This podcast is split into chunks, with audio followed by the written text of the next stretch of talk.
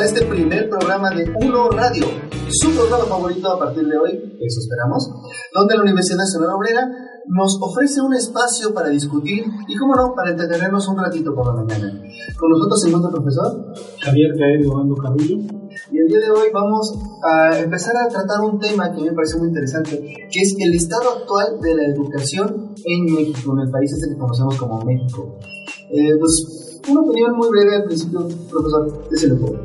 Oye, pues, antes que nada, eh, yo creo que debemos hacer un análisis muy profundo sobre lo que tenemos hoy día como alumnos que están presentando ciertas problemáticas, que están presentando cierto tipo de eh, problemas de educación y me refiero a las inconsistencias que han llegado a tener a lo largo de su vida escolar.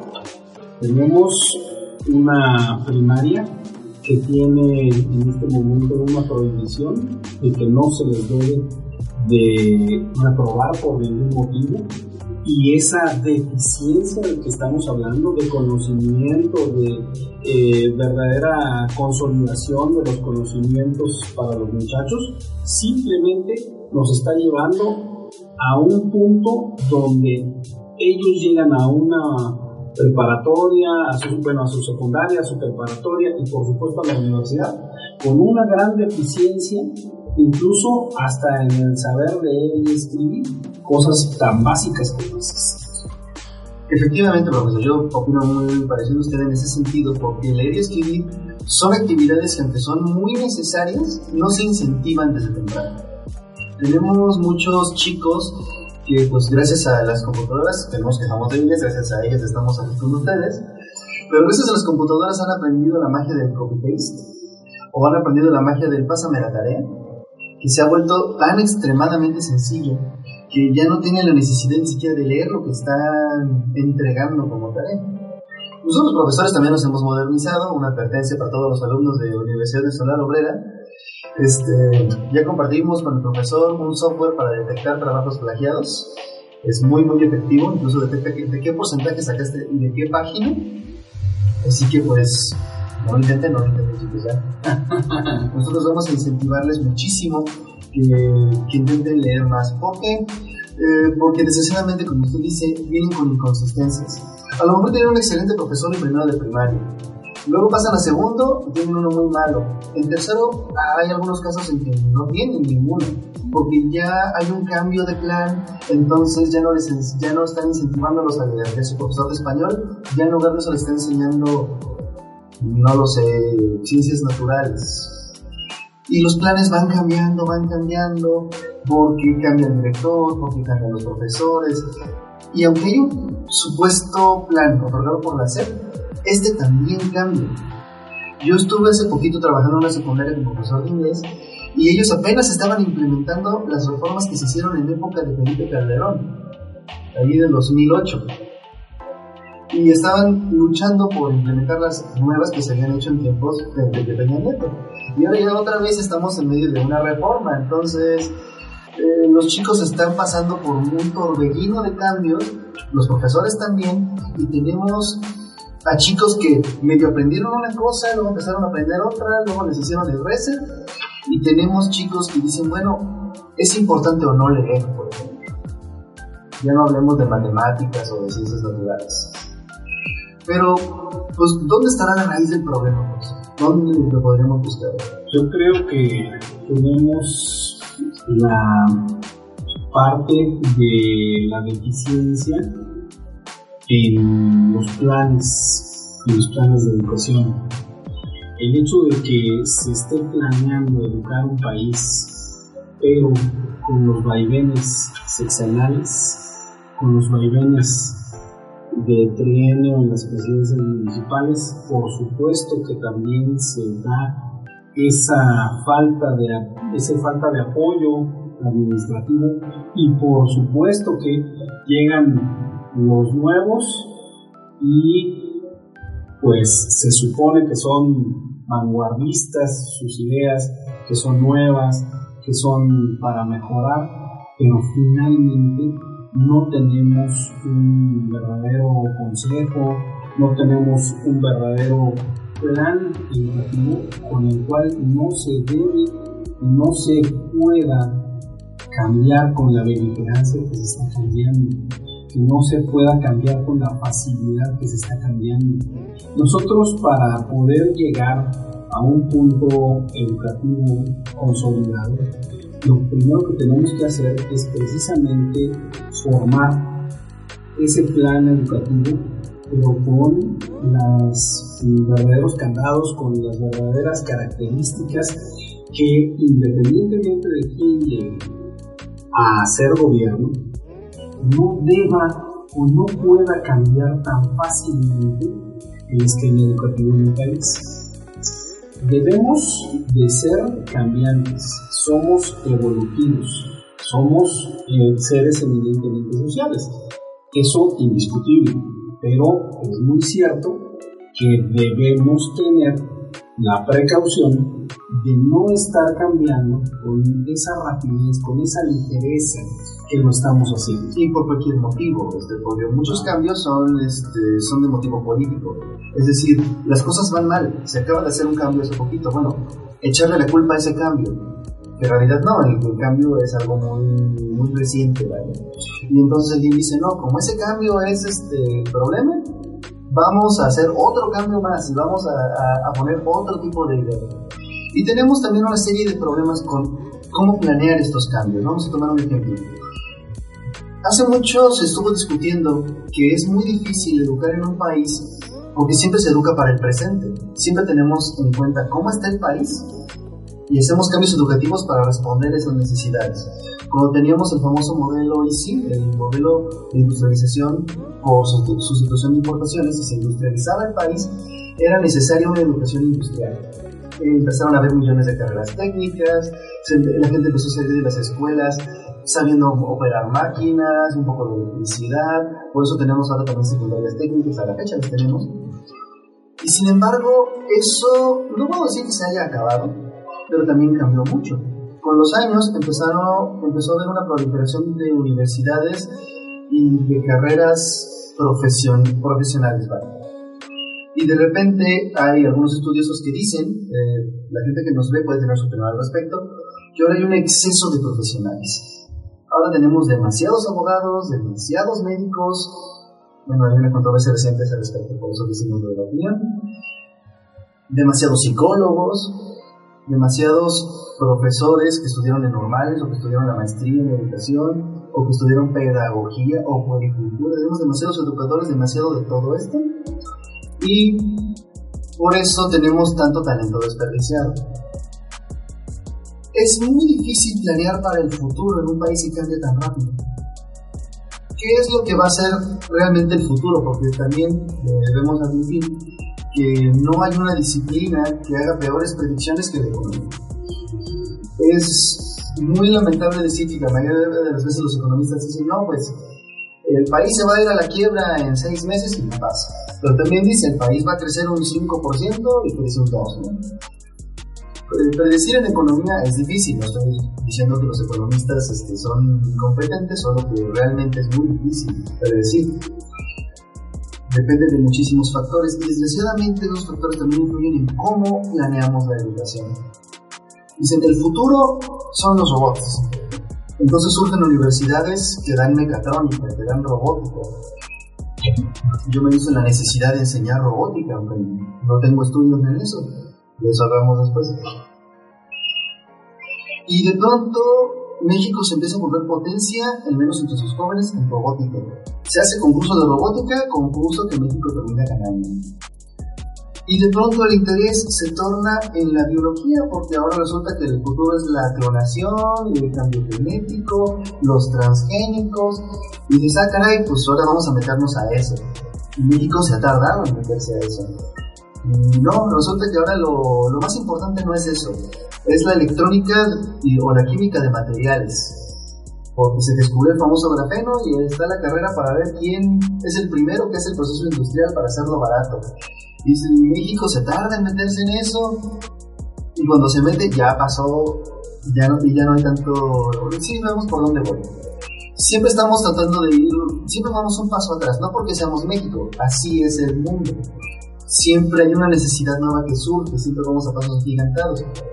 Y al tratar de mantenernos a la vanguardia, a veces lo que hacemos es crear esas situaciones que y creamos cambio tras cambio, tras cambio, tras cambio, y creamos gente que está educada en muchos pedazos de ideologías y de programas educativos y que no tienen, bueno, y que su educación no tuvo un sentido, una, sola dirección.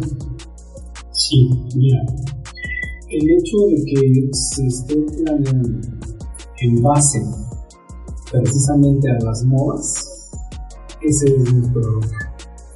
Nosotros debemos tener ejes muy bien ya determinados, muy bien ya dados. ¿Para qué?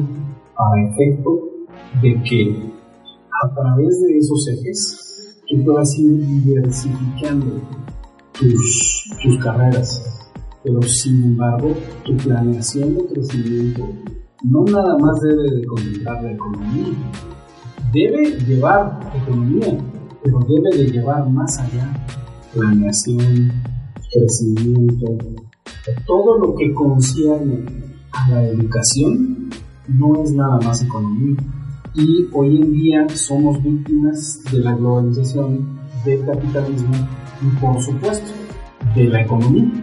La economía se ha ido como la humedad, metiendo en todos lados y hoy día resulta que en base a las planeaciones económicas teníamos que hacer nuestras carreras. No, no tenemos que hacer eso.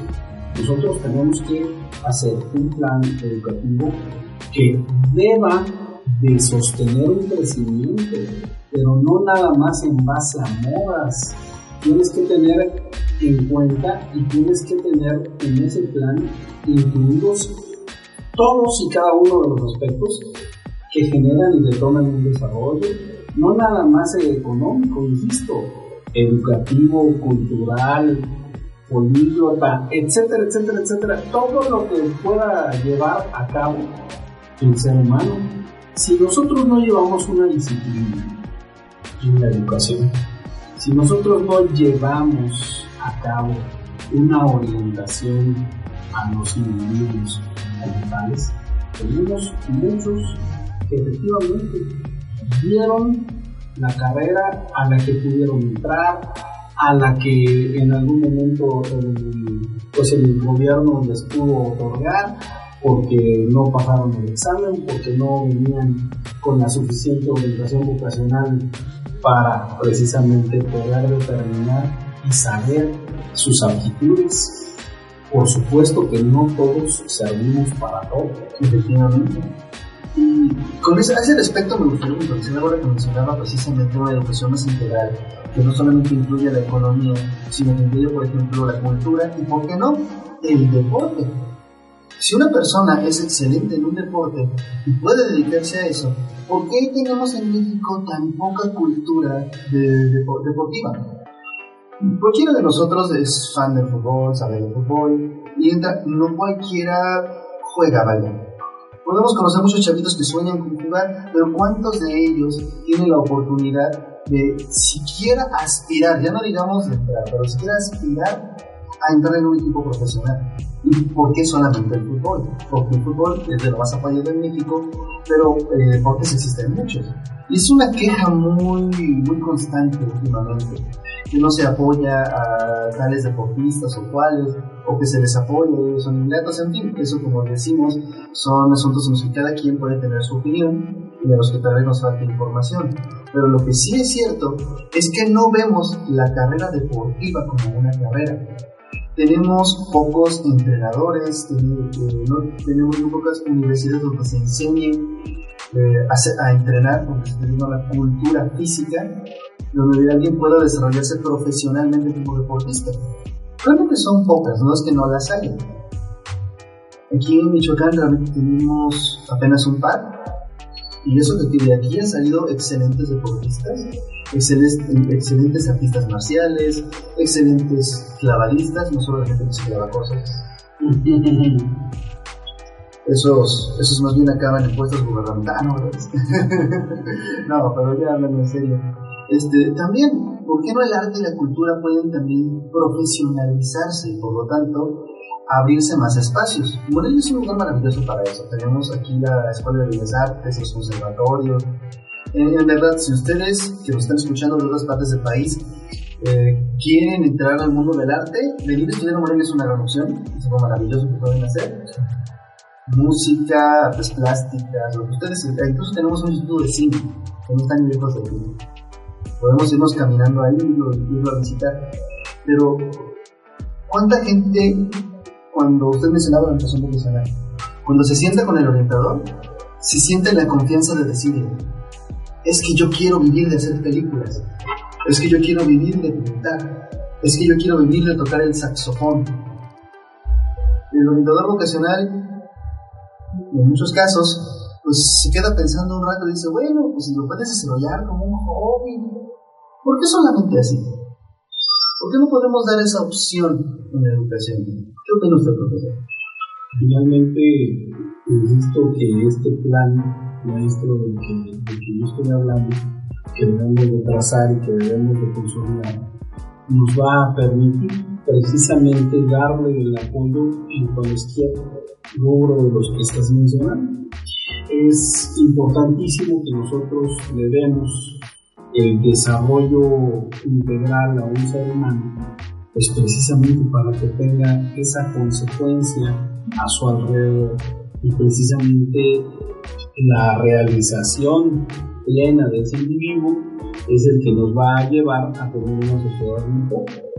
Nosotros estamos preocupados por la inseguridad y siempre decimos, es que con educación es como se combate, es que se supone que es la mejor arma, pero siempre estamos incluyendo el punto bélico. ¿Por qué no dejamos a un lado el punto bélico?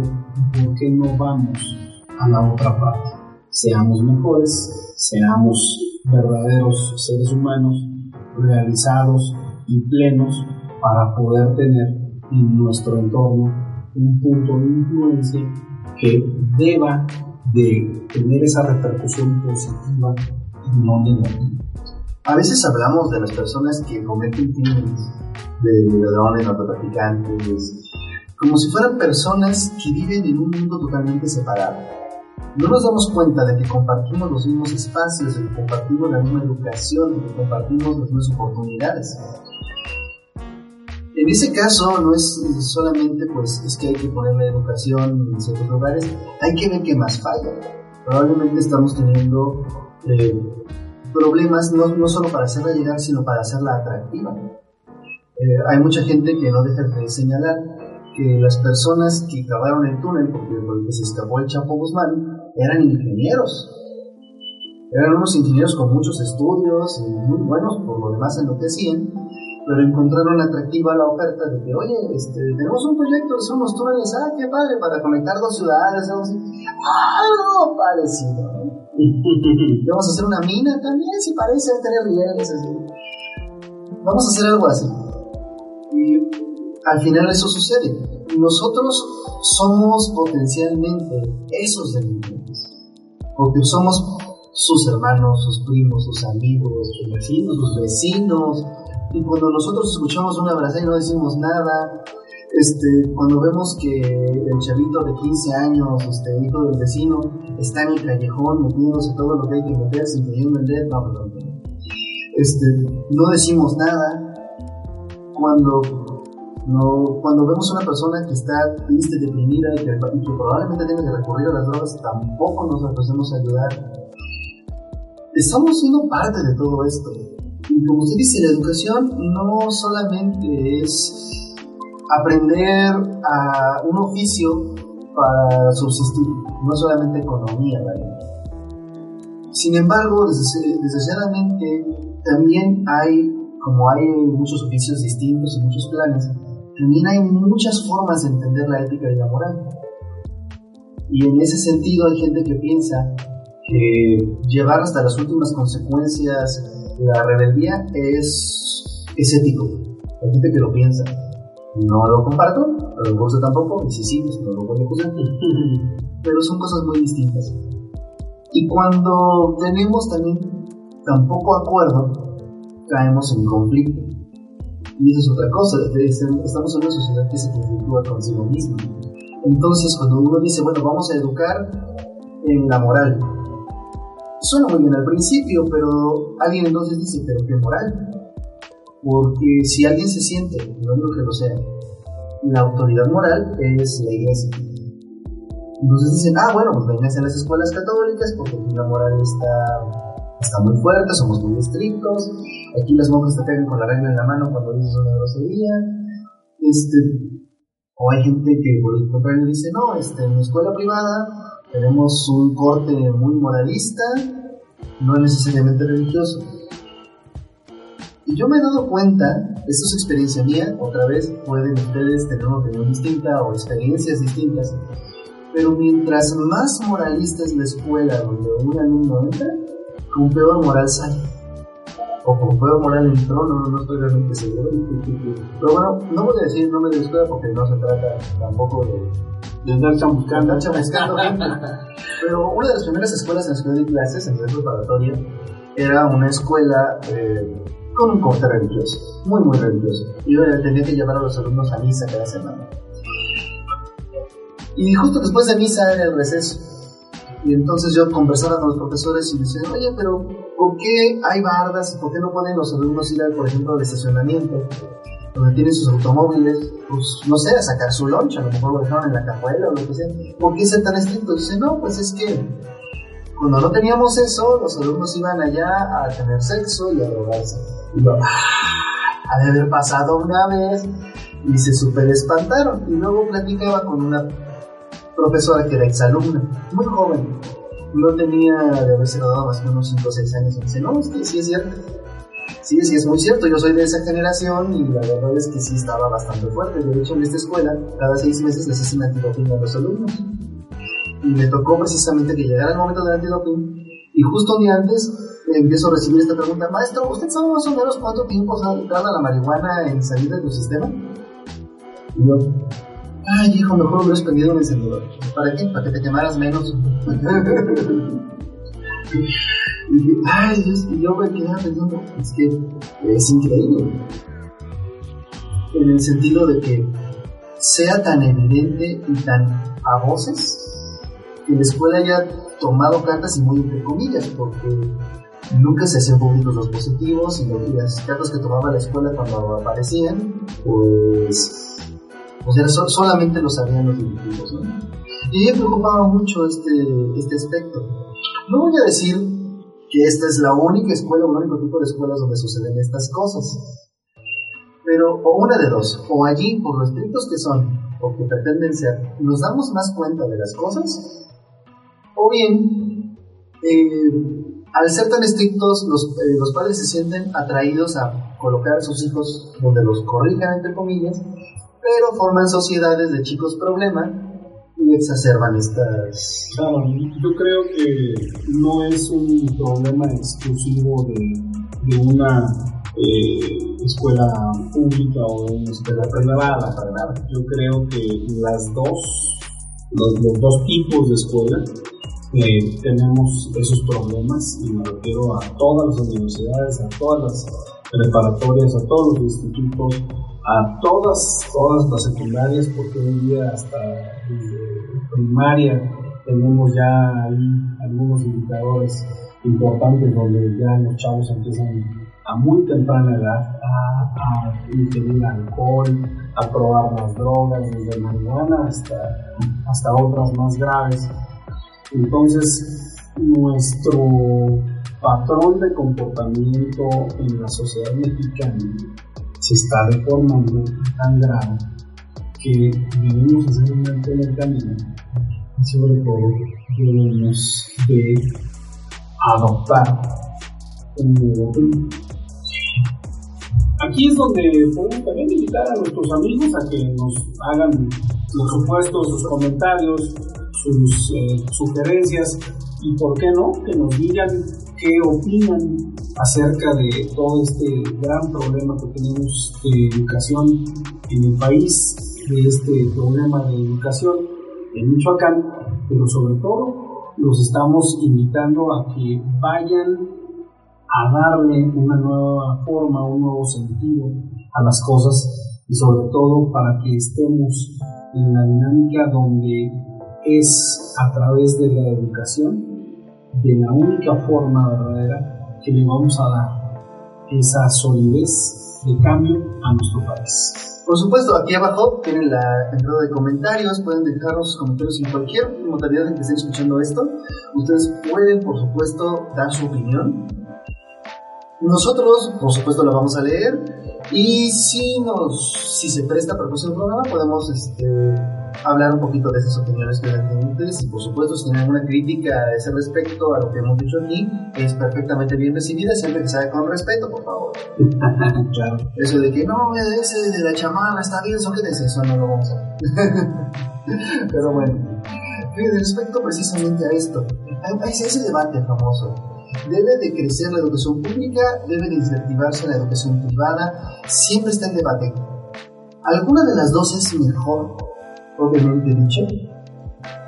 Yo creo que cada una de las, tanto escuela privada como escuela pública, eh, tiene sus ventajas y desventajas. Eh, indiscutible quienes hemos estado en, las dos, en las dos partes, yo con todo gusto te puedo mencionar que soy egresado de una universidad pública, pero también estuve en escuelas privadas entonces, pues yo creo que las dos son buenas, las dos tienen sus grandes eh, características y cualidades buenas, pero también hay muchas deficiencias y también hay muchos problemas en las dos, en la privada y en la pública.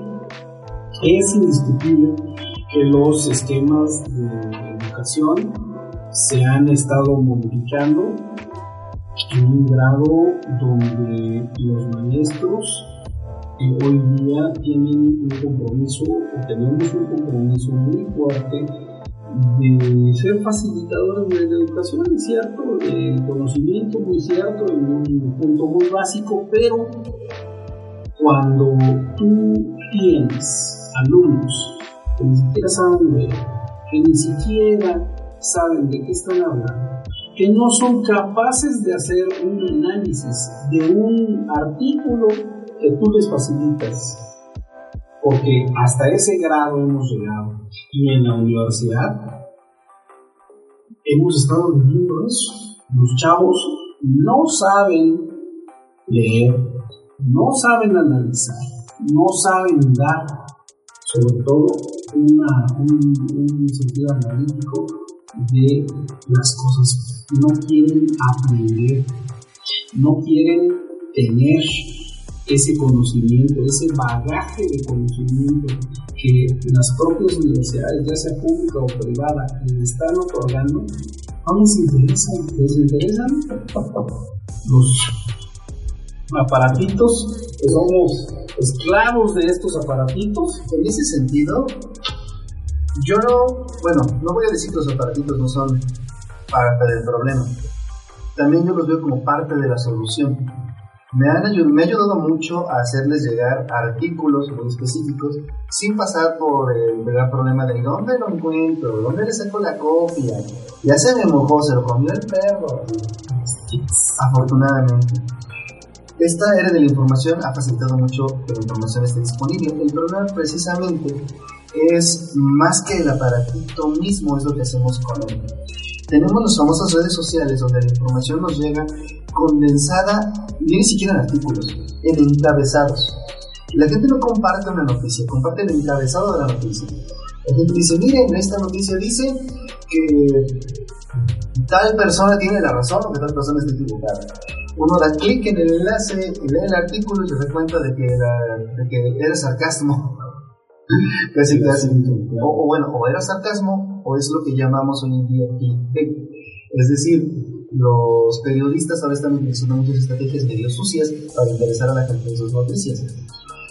Y este tipo de información tan condensada y tan amarillista, porque eh, estamos tan, la palabra es, ay Dios mío, estimulados por estos aparatos, que todo el tiempo, notificación, un ruidito, ya te pide, te está exigiendo que le prestes atención. Entonces, cuando tratas de concentrarte en algo, llega otra notificación, y otra, y otra, y otra, y otra, y otra. Tenemos que aprender a darles el mejor uso que tenemos. Ustedes y yo tenemos el nuestro. Yo tengo uno parecido que también, este, y los uso bastante. Me considero una persona, pues, fanático de la electrónica, pero también considero una persona que sabe mucho y que no se deje llevar solamente por, por, las pequeñas tendencias. Pero eso es solo lo que yo me considero, pero la gente tiene eso, eso es otro lado. Es decir, los aparatos mismos pueden ser una gran herramienta. a nosotros nos corresponde tratar de enseñarles a usarlos bien. El problema está en que los aparatos mismos, como vienen, como están configurados, pues están hechos para distraerte lo más posible.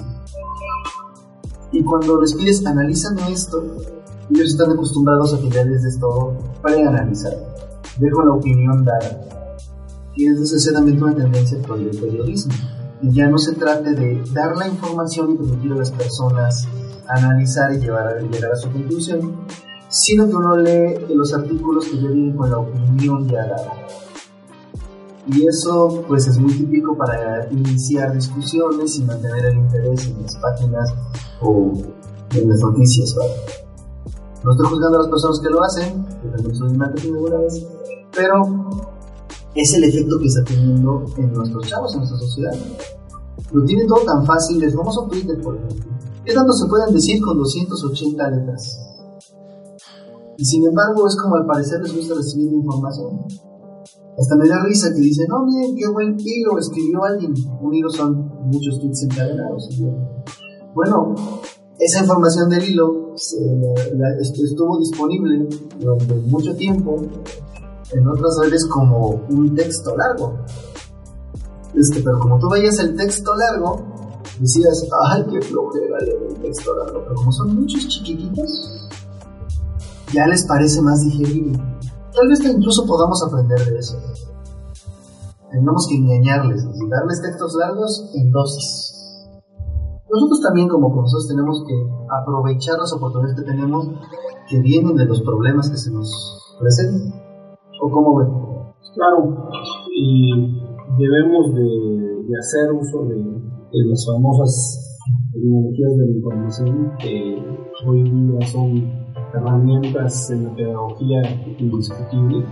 Sin embargo, vuelvo a insistir en el asunto donde los alumnos deben de enseñarse a realizar la lectura, el análisis, por supuesto la clasificación de la información y todo lo que ello conlleva para poder utilizar incluso la información que nosotros podamos dar y generar a través de diversos artículos electrónicos. Aún así, tienen que tener algo que no han tenido desde hace mucho tiempo. Se llama disciplina. La disciplina no la estamos practicando, ¿no? estamos dejando que todo siga fluyendo y suelto finalmente. En el momento en que nosotros les exigimos disciplina a nuestros alumnos, en ese momento los alumnos empiezan a titubear, empiezan a tambalearse, empiezan a resistirse de no, no me atrapes de esa forma, no me agarres de esa forma, yo no quiero estar así. Pero el asunto de la disciplina no nada más es un asunto de disciplina para la escuela o para la materia que estás Así es, es para la vida. Y es algo que nuestras nuevas generaciones no lo tienen, no lo quieren aceptar, no lo tienen presente en su vocabulario, en su practicidad cotidiana y sobre todo, no tienen la menor intención de incluirlo y se resisten a pesar de que en el eslabón de la universidad, que ya afortunadamente no es el, único ni el último, pero que es tan importante que ellos empiecen a practicar esa disciplina que empiecen a darse cuenta de que solamente con la disciplina en práctica van a poder llegar a sus metas. No están llegando a sus metas por falta de disciplina, no por falta nada más de conocimientos o por deficiencias en la educación, sino también por una actitud y por supuesto por falta de disciplina en esa actitud para llevar a cabo sus metas, para llevar a cabo sus, eh, sus eh, métodos de, de recepción de conocimiento. Es increíble que los muchachos hoy día, aun cuando nosotros en, la pedagogía estemos incluyendo herramientas electrónicas, herramientas pedagógicas de, de tecnologías de la información, ¿qué es lo que sucede? Que simplemente se dejan llevar efectivamente lo quieren todo digerido y lo peor del caso, no tienen esa disciplina. Al no tener esa disciplina, ¿qué sucede? Pues que simplemente dejan pasar el tiempo, dejan pasar las cosas y si llegan a ese punto grave o tan grave de no pasé, pues no pasé. Es algo muy triste, incluso me ha tocado ver que se resisten a aprender sobre esas mismas tecnologías. Yo estuve usando mucho tiempo una plataforma en línea al que los alumnos se resistían a aprender a usar, pero se resistían horrendamente. O sea, maestros que se me olvida la contraseña, no sé ni cómo entrar, por el amor de Dios, se entra de la misma forma, intentas en tus redes sociales. Pero ponían resistencia. Yo me he dado cuenta de que existen chicos que saben utilizar muchas redes sociales al mismo tiempo incluso, o que saben configurar su celular como unos maestros. Pero cualquier pequeño cambio ya no tienen idea, porque no, no pueden ir más allá de lo preestablecido. Había una persona que me decía, oye, qué inteligente es mi hijo que puede manejar un iPad o un, iPhone. Yo, no, lo que pasa es que el que diseñó ese aparato lo hizo intuitivo de usar. Y de hecho, piénsalo, en el momento en que tú le pides que haga algo un poco más complicado, no tiene idea y y le da miedo salir de ahí. Algo muy extraño que hemos estado haciendo, porque sí tiene varias generaciones que estemos haciendo esto, incluso yo puedo jurar también me tocó educarme en ese, en este problema. Paulo Freire dice que la educación es para la libertad, pero hemos malinterpretado el concepto de libertad. Hay dos formas de hacer que una persona aprenda y haga algo bien. Una es la motivación y otra es la disciplina. A partir de muchas ideas, empezando por las de Montessori y el pensamiento humanista, eh, se empezó a decir que en la educación se debía utilizar siempre la motivación y ya no la disciplina, que era lo que se había estado usando y por lo que tenía la educación tan mala reputación. Nuestros padres se acuerdan de profesores que los golpeaban, de profesores gritones, de padres que castigaban, y ahora pues tratamos de que todo sea motivación. Resulta que la motivación es mucho más complicada que la disciplina. Puede funcionar, el problema es que la motivación es individualizada. Un profesor que le da clases a 50 estudiantes no puede motivar a todos y cada uno. Si es muy bueno, podrá motivar a la mayoría, pero siempre dejará a alguien atrás. La disciplina además no es algo que se pueda solamente imponer. Lo podemos intentar, los militares lo hacen todo el tiempo, lo imponen.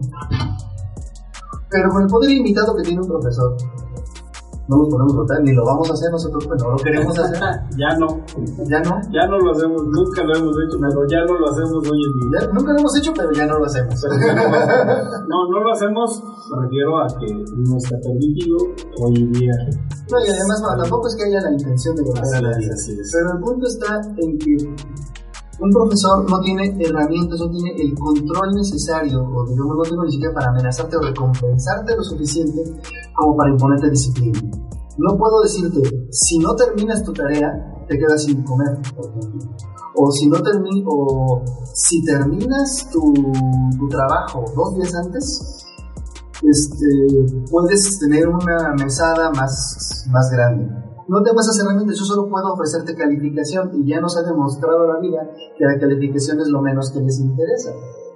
Entonces, siempre que lleguemos a un mínimo, un mínimo aprobatorio y con pues, yo mismo, cuando era estudiante, llegué a tener esa actitud cuando la materia era más de lo que yo podía manejar, ¿no? Digamos en física, que siempre fui lento para eso. Fíjate que yo creo que, que todos los alumnos tenemos en algún punto de la escuela, independientemente en qué nivel estemos, materias o finalmente puntos del programa que estamos viendo en una determinada materia que no nos gusta no nos gusta, nos negamos y por supuesto que hacemos todo lo, posible. posible. por simplemente rechazar ese conocimiento.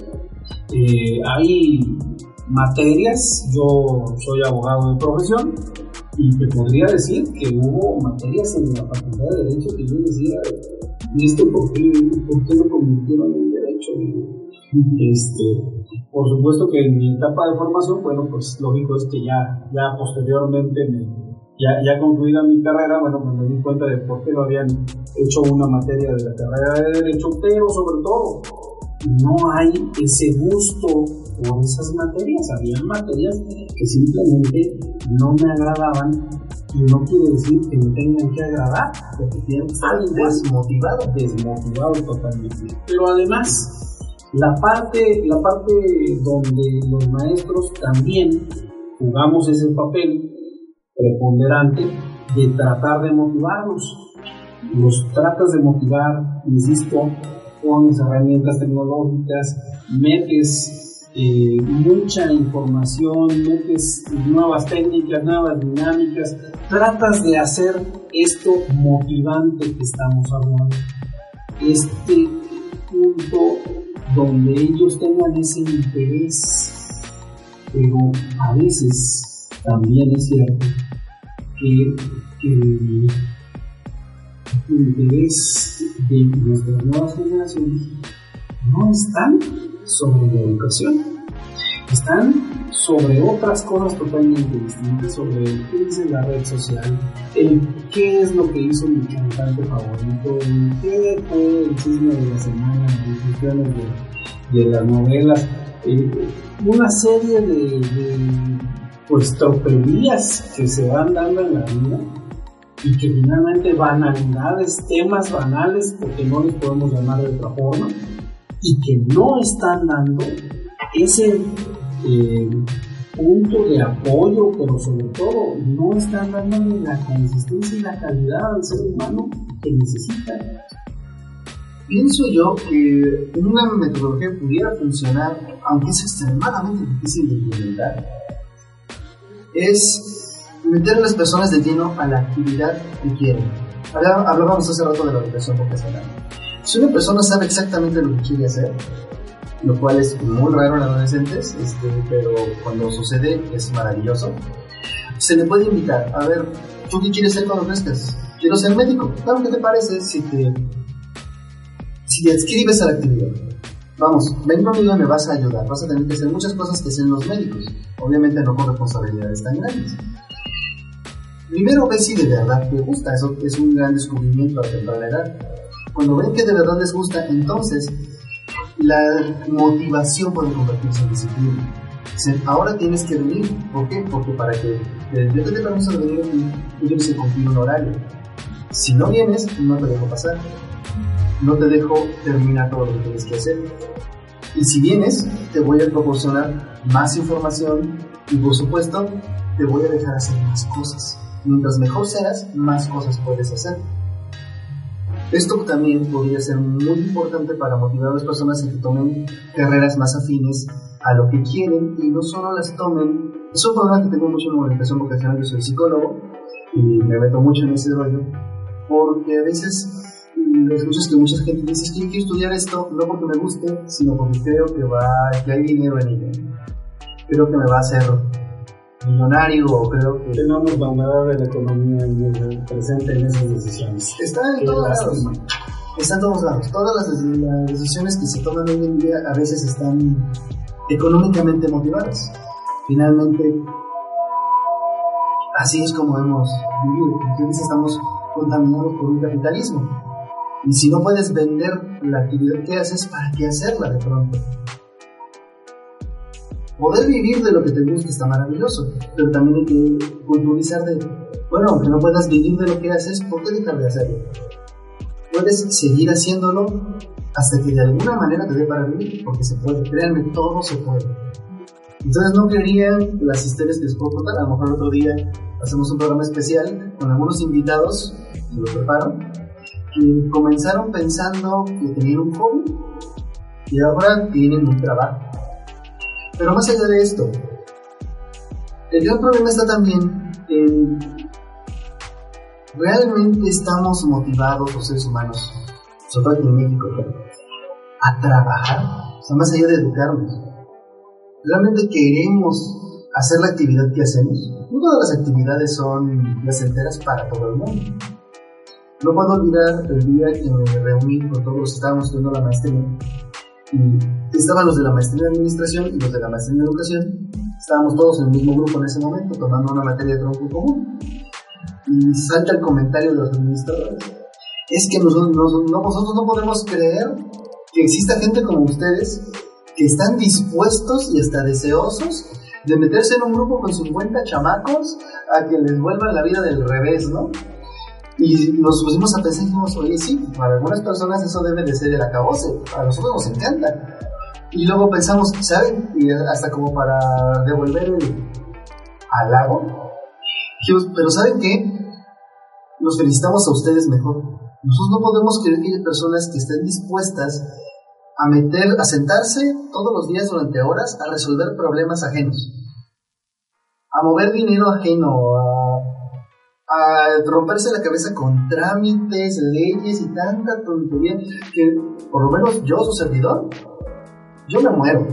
La primera vez que lidié con el SAT lloré tres veces no estoy exagerando. O sea, imaginen a mí en las oficinas del SAT llorando de impotencia porque no sabía qué hacer y no había quien pudiera explicarme. Este, pero bueno, finalmente las cosas salieron bien. Creo que si que podemos empezar a mejorar la educación en México, si empezamos desde muy temprano, no a forzarlos a decidir qué van a hacer, sino a ayudarlos a descubrir qué pueden y qué quieren hacer que un niño desde muy pequeño diga, maestro, a mí me encanta dibujar y sobre todo me gusta dibujar casitas. ¿Has pensado así, en dibujar con esta regla y pasar una reglota de arquitecto? Claro. Dice, no, no decirle, ser arquitecto. ¿Alguna vez has visto una regla como esta? Así?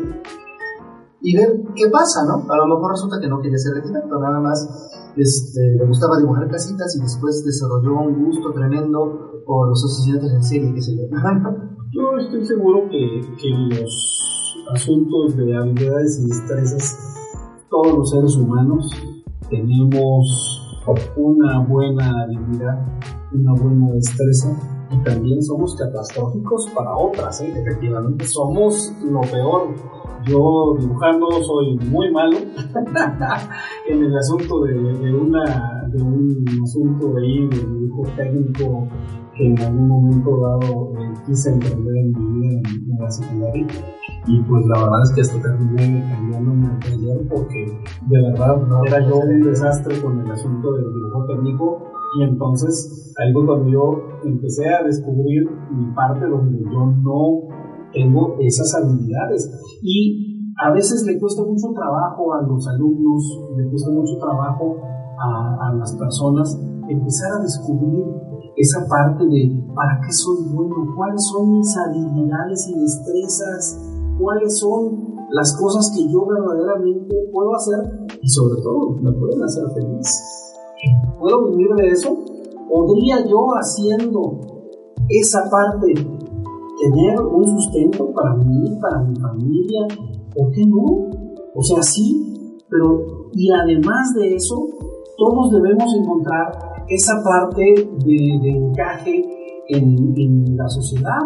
Si nosotros generamos una sociedad, por eso insisto, que esté mejor educada, y me refiero a mejor educada desde ahora el momento en que tú le generaste a ese individuo una buena orientación, donde tú le enseñaste cuáles o le pudiste demostrar a través no nada más de un estudio superficial de de, lo que significa la orientación vocacional, sino un asunto de acompañamiento desde su preescolar hasta el momento en que deba decidir qué carrera debe tomar. Y también es cierto, digo, Charles Darwin no estaba equivocado, hay individuos en la sociedad que no sirvieron, no sirven para estudiar, no les gusta, no les agrada, no les atrae y simplemente no se les da. Y sin embargo eso no es tampoco algo malo, quizás eso también es algo que tengamos que pensar. A lo mejor la educación no es para el 100% de las personas. A lo mejor, bueno, obviamente sí quisiera que todo el mundo supiera leer y escribir mínimo porque, bueno, yo amo leer. Yo creo que hay muchas cosas que, no importa cuántas películas hagan y cuántas series, este, no se puede apreciar si no la estás leyendo Bien, bien. ¿También? Escriban en el comentario qué opinan. ¿Se puede apreciar algo? La historia que está en un libro, ¿se puede hasta mejorar? ¿O ustedes creen que solamente leyendo queda bien? Hasta ahora nunca he oído a una persona que ve una película basada en un libro que no diga el libro está mejor. Pero en fin, obviando eso, ¿Por qué no puede haber personas que solamente son grandes artistas? Inclusive, mucha gente usa el albañil como un ejemplo de persona poco educada y yo la verdad les tengo un respeto tremendo a los alumnos. No solamente son personas, pues, como unos físicos envidiables, sino que además muchos de ellos son gente muy disciplinada y con unos conocimientos que yo la verdad no tengo. A mí pregúntame, este, construir una casa yo me pondría a afilar ladrillos. Este, cuando se cayera no te daría ni dinero porque sí A mí me tuvieron que explicar hace poquito lo que era un castillo yo me seguía imaginando que ellos donde había una princesa. Este, este, todo eso también puede ser parte de una educación. ¿Y por qué no? Este, devolver un poquito la validez al oficio.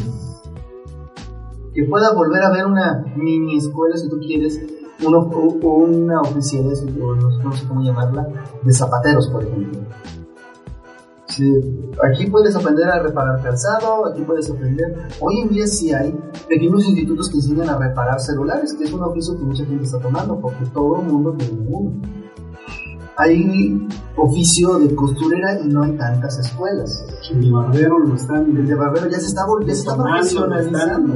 Volviendo a, a ¿no? Dice que qué bueno. ¿eh? Claro.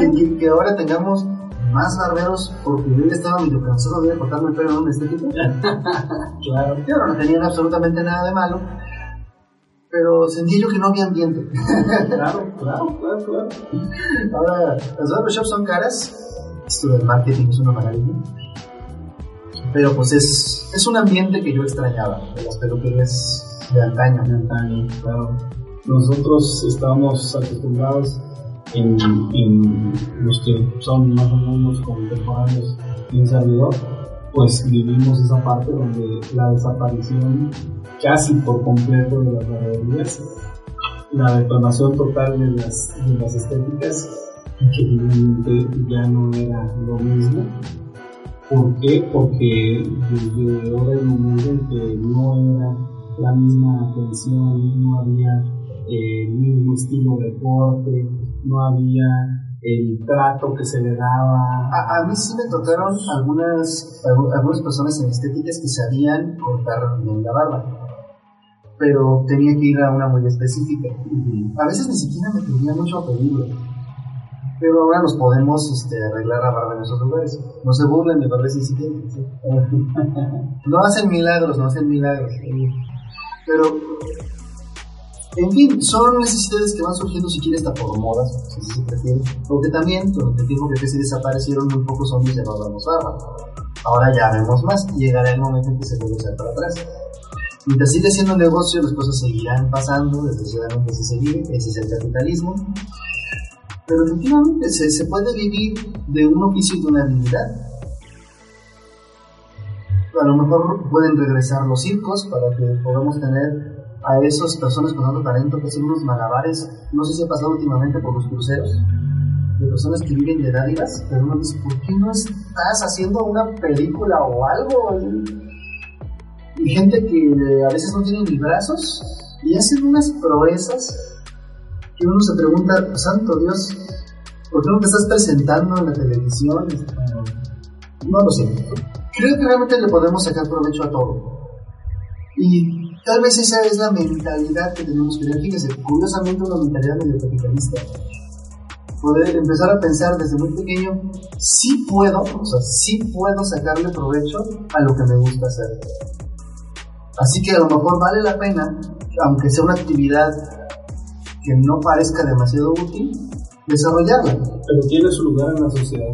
Gracias a lo que voy. Ah, no sé, por a que, a que tiene su lugar en la sociedad, que todos debemos encontrar nuestra, nuestra vocación, nuestra habilidad, nuestra destreza y sobre todo nuestro punto de encuentro primero hacia la persona, hacia ti mismo y por ende hacia los demás, hacia tu entorno, hacia la sociedad.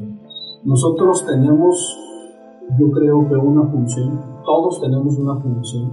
Yo sin un carpintero, sin un mecánico, sin un sinfín de, de, oficios eh, que, hoy día nos eh, eh, marcan, vaya, pues simplemente no, lo sabemos hacer.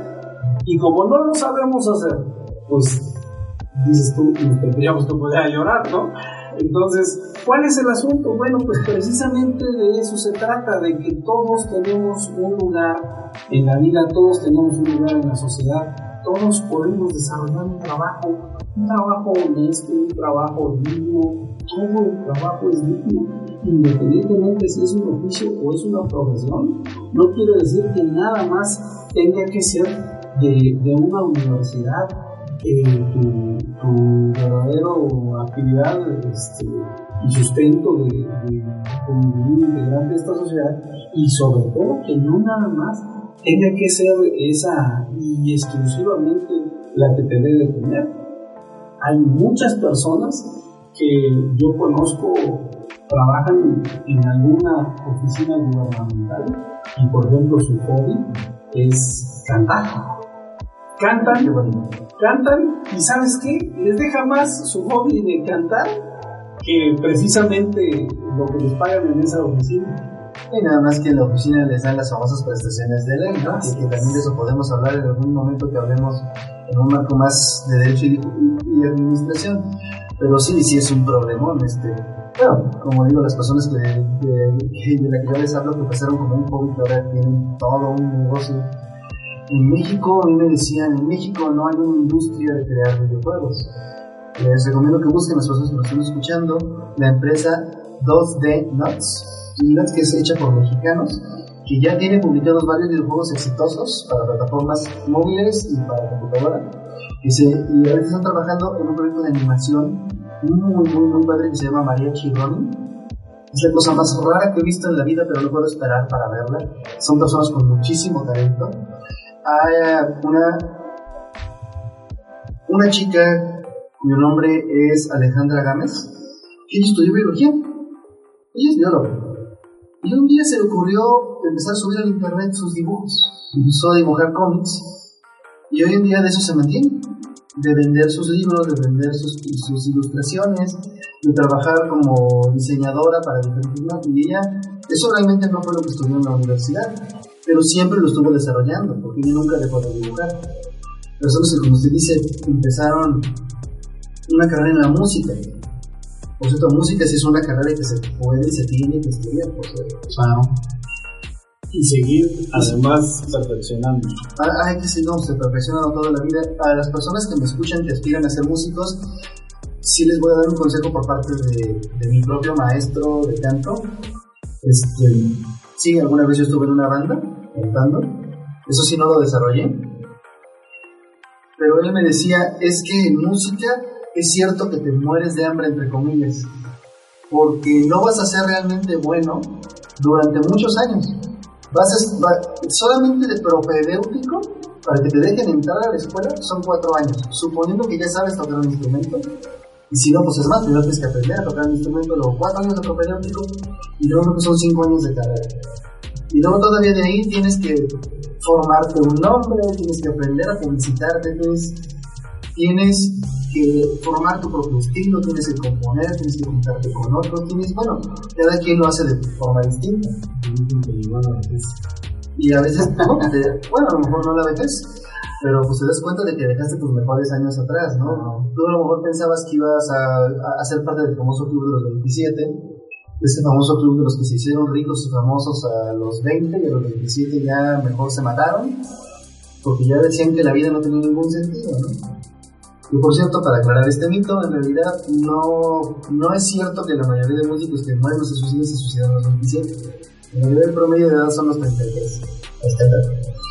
Pero, para ser justos con todo eso, es que hay mucha gente que abandona antes y mucha gente que, que tiene éxito también mucho antes por cualquier razón. A veces es suerte, a veces es gente con demasiado talento, no hay que envidiarlos no hay que decir, ¡ay, hijos de no sé quién! No. que felicitarlos y verlos por su lado. Mí no dejar que se les suba. O simplemente porque supieron aprovechar una moda. Pero en fin, la gente que, que quiere dedicarse a la música sí se puede, pero sí es muchísimo machete. Sí es de muchísimo esfuerzo. Muy, muy pocos se van a hacer famosos de la noche a la mañana. Tú piensas que no vas a ser tú, pero que sí vas a poder ser muy bueno y vivir de ello si te esfuerzas muchísimo. Y bueno, con este comentario vamos a empezar a cerrar. Ahora vamos a dar los comentarios finales. Profesor, dígame qué opina como para futuro. ¿Qué le, qué le, qué le dice usted a las personas normales, no a gobernantes o a empresas de universidad, que pueden hacer para, para vislumbrar un mejor futuro en la educación? Creo que debemos de generar la cultura de la disciplina y seguirla fomentando. Nosotros debemos de ser seres mucho más disciplinados, debemos de tener en nuestro lenguaje, en nuestra practicidad cotidiana y sobre todo en nuestro día a día, minuto a minuto, segundo a segundo, el asunto de la disciplina disciplina para todas las actividades que nosotros hagamos, incluyendo la educación. Si nosotros no ponemos una disciplina, si nosotros no le ponemos un énfasis al asunto del desarrollo educacional, sobre todo en México y en Michoacán, no vamos a Es increíble la forma en que se sigue deformando la sociedad que nosotros conocimos hace un año, que conocimos hace cinco años, que conocimos hace diez años, se fue y ha cambiado en formas abismales. A veces se resisten al cambio, incluso las mismas instituciones, las instituciones educativas se resisten al cambio. No es posible que hoy día estemos creyendo que solo puede haber actividades escolares. Prueba de ello es nuestro canal, nuestro programa, donde hoy podemos generar foros de expresión, foros de opinión, pero sobre todo que necesitamos eh, generar y, sobre todo innovar. Ya hoy día nos exige la sociedad, nos lo exige el dinamismo de todo lo que nos lleva en entornos universitarios, en entornos de preparatoria, en de secundaria, primaria, de lo que significa el preescolar, y ese acompañamiento. Si nosotros no damos un acompañamiento verdadero a los alumnos, a que ellos puedan generar esa explotación, esa detección de sus habilidades y destrezas, pues va a ser muy difícil que tengamos, por supuesto, integrantes de esta sociedad contentos, felices, que necesitan, por supuesto, plasmar ese, ese conocimiento activo y sobre todo plasmar sus conocimientos en la practicidad y sobre todo ser felices. Si no, no lo vamos a lograr. Y si no, pues entonces estaremos fracasando en un modelo educativo, cualesquiera que sea, pero sin poder tener ese éxito tan anhelado y tan buscado por todos. Muy bien, profesor. Bueno, pues nada más me queda recordar a nuestro nuevo auditorio que pueden visitar a la Universidad Nacional Obrera en nuestras redes sociales que están apareciendo en su pantalla si nos están viendo en YouTube. Si nos están escuchando a través de la plataforma podcast, lo van a encontrar en la descripción del programa, por supuesto que sí. Eh, pueden, por favor, suscríbanse al programa en cualquiera de las plataformas. Nos pueden encontrar en YouTube, nos pueden encontrar en Facebook, nos pueden encontrar en Twitter, nos pueden encontrar en Spotify, nos pueden encontrar en iVoox, nos pueden encontrar en iTunes, nos pueden encontrar en cualquier lugar donde se pueda escuchar un podcast sobre un programa como estos. Ya estamos disponibles. Mi nombre es Víctor Baeza. Javier Camino. Y esto fue nuestro primer programa de Uno Radio. Ha sido un gusto y que tengan una muy bonita semana. Gracias amigos, hasta luego.